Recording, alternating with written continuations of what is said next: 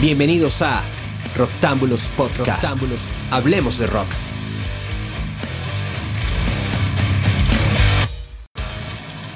Muy buenas tengan todos, bienvenidos a una nueva edición de La culpa es del rock. Yo soy Frank Hernández y lo que vamos a escuchar a continuación es parte de la conversación que tuvimos después de que terminamos el especial de los 40 años de Metallica entre Roger Proban, José Ochoa y un servidor. Después de que se acabó todo lo que estuvimos conversando allí de todos los discos, de todas las cosas, hicimos todavía, ya pasado de tiempo, un nuevo mini programa en el que nos preguntamos qué hubiese pasado si. Y además también estuvimos debatiendo acerca de qué debería o qué no debería hacer Metallica. Y por supuesto, eso quedó ahí. Esto es un nuevo bonus track, lo podríamos llamar así. O un nuevo episodio. Disfrútenlo como prefieran. Yo simplemente se los presento. Así que gracias por estar acá. Espero que disfruten de esto, que fue nuestra última conversación de aquel programa.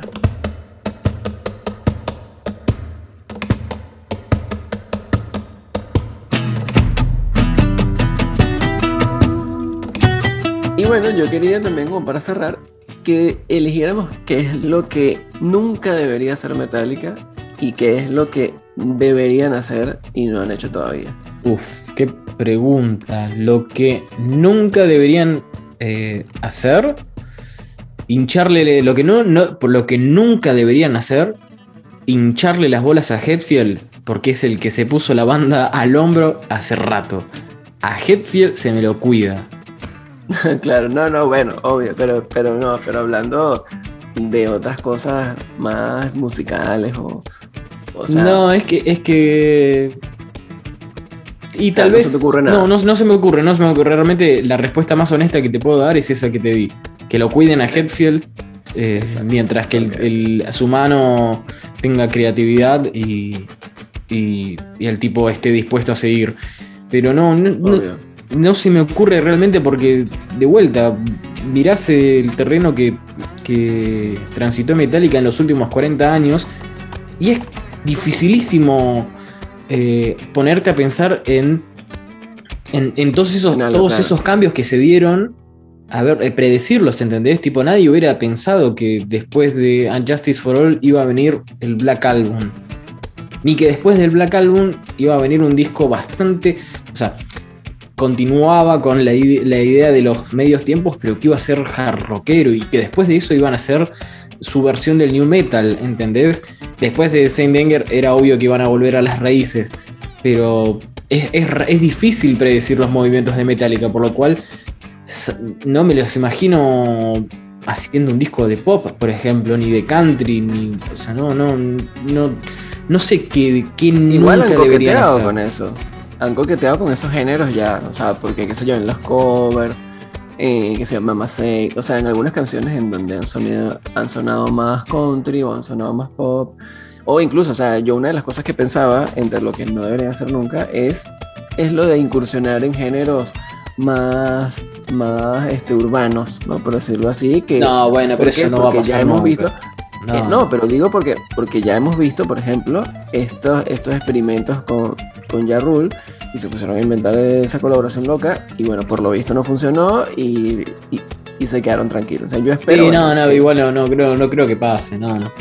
No creo. la Lars verdad, no tiene el ritmo para meterse en la música el, tropical. el- el- el experimento, el experimento para mí eh, Ya lo hicieron. puede ser, puede, puede ser visto de esta manera. El experimento es el, el blacklist y ellos la, la verdad no tuvieron nada que ver Claro, con eso. no lo hicieron ellos. Entonces, como que el, exacto, no lo hicieron ellos, el experimento es de otros. Entonces, como que te quitas esa, esa presión encima de, que, de, de- de- de no inventar mucho y que otros sean quienes toman el riesgo a nivel creativo, vamos a decirlo así, con tu Y música. además, al fin y al cabo, Sí. es eso, es como. Eh, las versiones en esos géneros ya, ya están, listo. Eh, eh, es para Sí, tal vez el sí. que se le ocurrió, "Uh, ¿cómo sería una versión de Metallica en este género? Listo, ahí lo tenés. No hace falta que lo Metallica lo, hace. Lo, lo haga, perdón. Eh, la verdad que, que lo que no me gustaría que sucediese con Metallica no tiene tanto que ver con, con- con- a nivel musical. Eh, porque ya nos han sorprendido y, y- y yo soy de los fanáticos que que escucha muchos géneros, muchos géneros y muy diferentes. Eh, esa, sorpresa que te puede dar una banda es llamativo para mí. Eh, tampoco voy a decir que va a llegar a los extremos de que hagan algo country o urbano, o sea, obviamente no es, no a esos extremos, pero, pero dentro de lo que Metallica ha hecho, también lo, lo, lo, que, lo que ha sido diferente en su carrera es eso, es lo que han sido una banda que se han atrevido a, tomar eh, riesgos eh, a nivel de, composición y, y, lo que proponen a nivel musical. Entonces, por ese lado no, no, no, quisiera ponerle limitaciones como tal. Lo que sí quisiera mencionar era eh, lo, lo, que hizo Slayer, que anunció su gira de despedida y chao, o sea, no, no, no hemos vuelto a saber mucho más de ellos. O sea, dijeron hasta que tocamos hasta acá y la banda se acaba y algo así me gustaría que sucediese con Metallica. O sea, de que cuando llegue el día y digan, miren señores, esto se acabó, esto se acabó. O sea, no, no es que a los 2, 3 años vamos a volver y, y a los 5 años vamos a hacer otra gira. Teléfono para Motley Crue. exacto, o sea, teléfono para Motley Crue. Judas Priest, mira Judas Priest. exacto en, ese sentido yo respeto mucho lo que hizo Slayer y, y, y que Rekin creo que va a volver con otro proyecto, pero bueno, eso ya es... Sí, está, el pelado todavía está durmiendo la siesta. Sí, pero...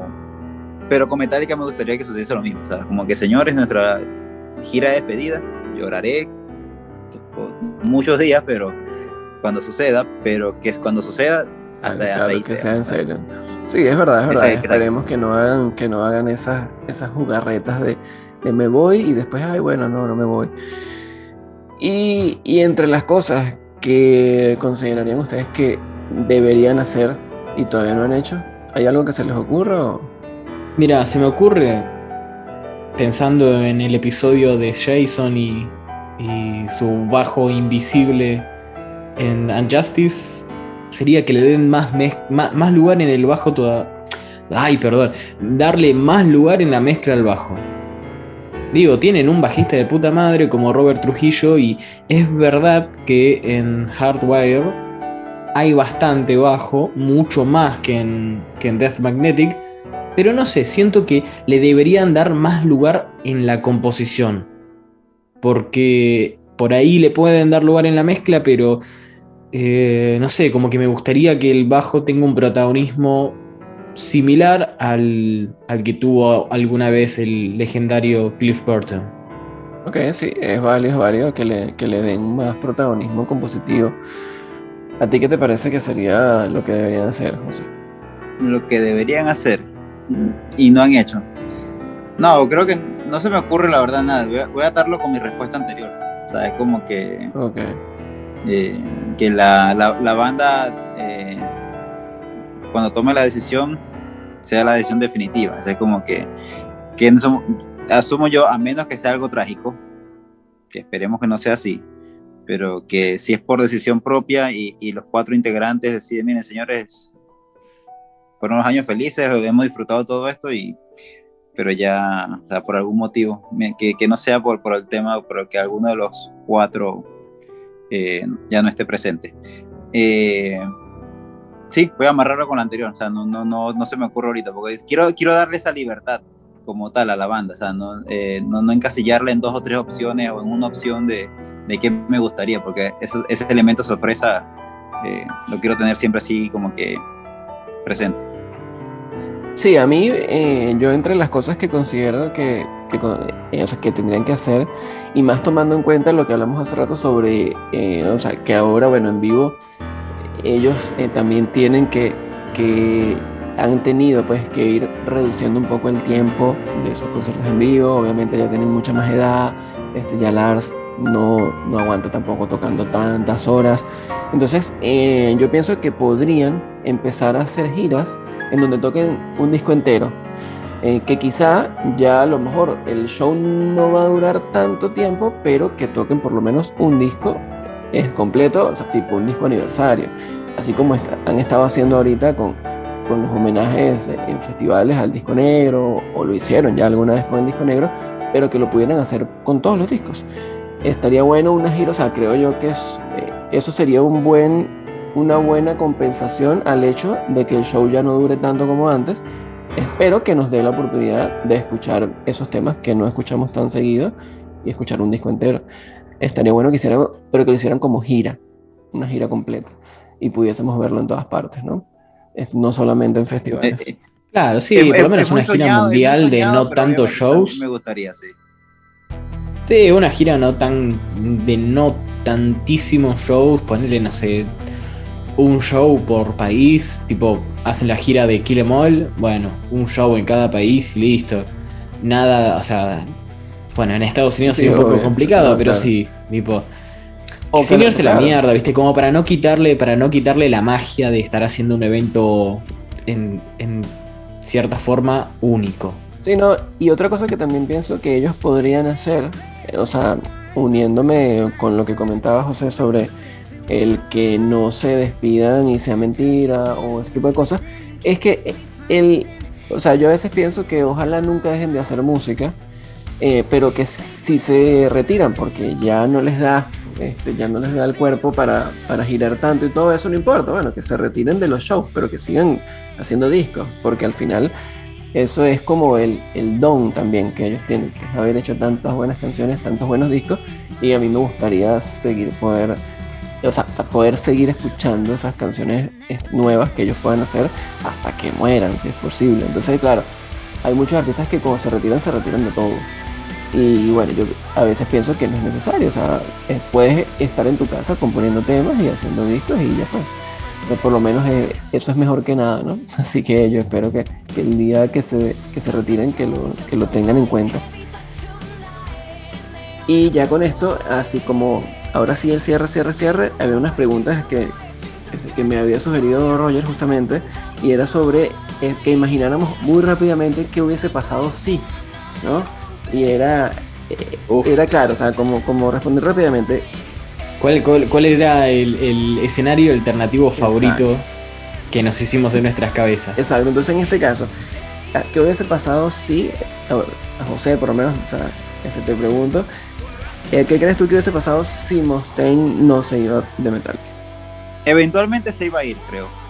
El tema es que quizás eh, hubiese sido más complicado sacarlo de la banda después de, después de haber sacado, después del Kill 'Em All, como tal. Ok. Hubiese sido más, más complicado. O sea, pero yo creo que eventualmente hubiese salido. Si no se hubiese salido, eh, probablemente se hubiese arrastrado a, a- James en sus adicciones. Lo cual obviamente hubiese sido el fin de la banda. Así lo veo yo. Eh, porque Cliff estaba en otra onda, Lars estaba en otra onda. Quizás el más manipulable, por decirlo de alguna manera, de, los, de, los- de la banda era, James. Eh, probablemente Mustaine lo, lo pudo haber arrastrado. Porque abiertamente Ellefson habla de, de Mustaine, era un drogadicto, alcohólico 24-7 en esa época. Eh, entonces creo que o hubiese arrastrado a James o y, y se hubiese acabado Metallica. No, no- no sería lo que la- ni siquiera hubiese Ok. llegado al, al segundo disco. Total. Sí, exacto. Para ti, Roger, ¿qué hubiese pasado? ¿Qué te imaginas? No, la verdad que para mí por lo menos hubiera durado Kill 'Em All, hubiera estado en ese primer disco. Después de ahí, no sé. No, no, seguramente si, si hubiera ido por, por eh, la pelea de egos que implica, que implique que es Metallica realmente, entonces sí. Seguramente él sí hubiera ido. Sí, sí, es probable. Yo tampoco. No lo hubieran echado, se hubiera ido. Claro, claro. Sí, no sé, fíjate que, que yo a veces no pienso en que él se hubiese ido porque tengo la impresión de que a él le dolió tanto la despedida fue porque él, él, él quería mucho la banda, o se sentía parte. Entonces por eso pienso que a lo mejor no se hubiese ido por su cuenta, pero sí, evidentemente, al, al haber diferencias es probable que se hubiese ido más adelante. Yo lo que sí pienso es que de haber continuado, es muy probable que el sonido de Metallica no hubiese sido el mismo, eh, o sea, porque convengamos que en Kill 'Em All él tuvo muchísima influencia compositiva y eso probablemente iba a continuar siendo así. Hubiésemos tenido un sonido diferente, o sea, con el cual quizá yo no iba a estar muy de acuerdo porque a mí me gustan mucho los discos que vinieron después, o sea, a mí me gusta mucho Red Line, me gusta mucho este Master of Puppets y ahí no participa Mustaine, entonces por eso digo, bueno, es más bien, es que bueno entonces que se fue, hizo su camino con, con Megadeth, porque además gracias a eso tenemos a Megadeth, y pudimos tener otros discos distintos que fueron los que vinieron luego del Kill 'Em. Sí, claro. Y otro también era, está siempre esta, esta historia de que Cliff, antes de morir, eh, había comentado que ellos estaban planeando despedir a Lars después de esa gira del Master of Puppets. Entonces, este, ¿qué hubiese pasado? ¿Cómo te imaginas tú a Metallica si hubiesen despedido a Lars y de paso Cliff estuviese todavía vivo? Y las dos cosas a la vez, wow. O si no por separado, pues también. O sea, ¿qué hubiese pasado si hubiese estado todavía Sí, son, son, son dos temas muy separados, muy o sea, diferentes. Lo, de, lo de Lars es muy cierto de que, que, eh, lo que he hecho en el libro del, del guitarrista de Anthrax, de Scott Ian, eh, lo dice explícitamente que esas conversaciones sí existieron, eh, de que Cliff y James Jack o sea, iban a sacar a Lars después del Tour Master, Master of Puppets. Mira, sin Lars, me atrevo a decir de que Metallica sería como una banda tipo Testament o Exodus. Conocida, relevante, pero que no pudo llegar a, a ese otro nivel a nivel comercial. Lars tiene la Sí, visión. sí, sí, la- no, no se le va a negar lo, lo que, la- lo que aporta eh, el enano a, a la banda y lo que ha aportado durante tantos años. Eh, no creo que el Metallica hubiese llegado tan lejos. Eso aunado a que si no hubiese fallecido Cliff, también hubiese sido una batalla, porque se nota la influencia que tenía Cliff en, en James. Y al desaparecer Cliff, James se apega tanto a Lars y, la banda parece, pare- en esa época eh, o sea como que no voy a decir que todo lo, todo lo, todo lo que hacía Lars se hacía pero como que James se hizo más de acuerdo con, con, Lars en, las decisiones de la banda y ya al no tener a Cliff eh, ya no se veía Metallica como una ba- no, no decir como una banda underground pero el estilo y la actitud como tal de la banda eh, dejó de ser de esa manera. O sea, creo que Cliff, sí, por todas las referencias que he leído y todo lo que han dicho, era un tipo de lo más humilde, que no le importaba realmente el dinero y no le importaba eh, el estilo de vida que pudiese obtener por el dinero de su, de su música. Eh, siempre le daba esa visión a, a James de, de- no, de- no deja- dejarse llevar por eso. Entonces, eh, al no estar él, James se reclina en Lars. Y bueno, y todo lo que viene consecuentemente con, con las decisiones, primero con lo de hacer el, el video musical con One, y a partir de ahí todo lo que viene después de ello. Sí, yo ahí coincido. Coincido primero con eso, con que sin Lars, este, eh, Metallica no sería la empresa y la archifamosa banda que es hoy en día a nivel comercial, obviamente. Sí, no, no, no hubiera sido la banda más Sí, exitosa. De Del metal. Y, y bueno, y esto también. O sea, y en caso que no hubiese muerto Cliff, entonces sí, por supuesto, es probable que él hubiese sido el más influyente sobre James y que hubiese influido en esa forma, en convencerlo de que no se dejara llevar hacia el, el consumismo, este, este capitalismo, por decirlo de alguna manera, que siempre ha tenido Lars. No, y como te digo, exacto, como mencionaste, si, si, si Cliffs no hubiese fallecido, Lars no estaría en Metallica, o sea, hubiese salido eventualmente. Exactamente. Era algo de- y, y por eso como que la banda no hubiese no hubiese evolucionado, no, no es que no hubiese evolucionado, porque musicalmente Cliff era el más eh, preparado de todos.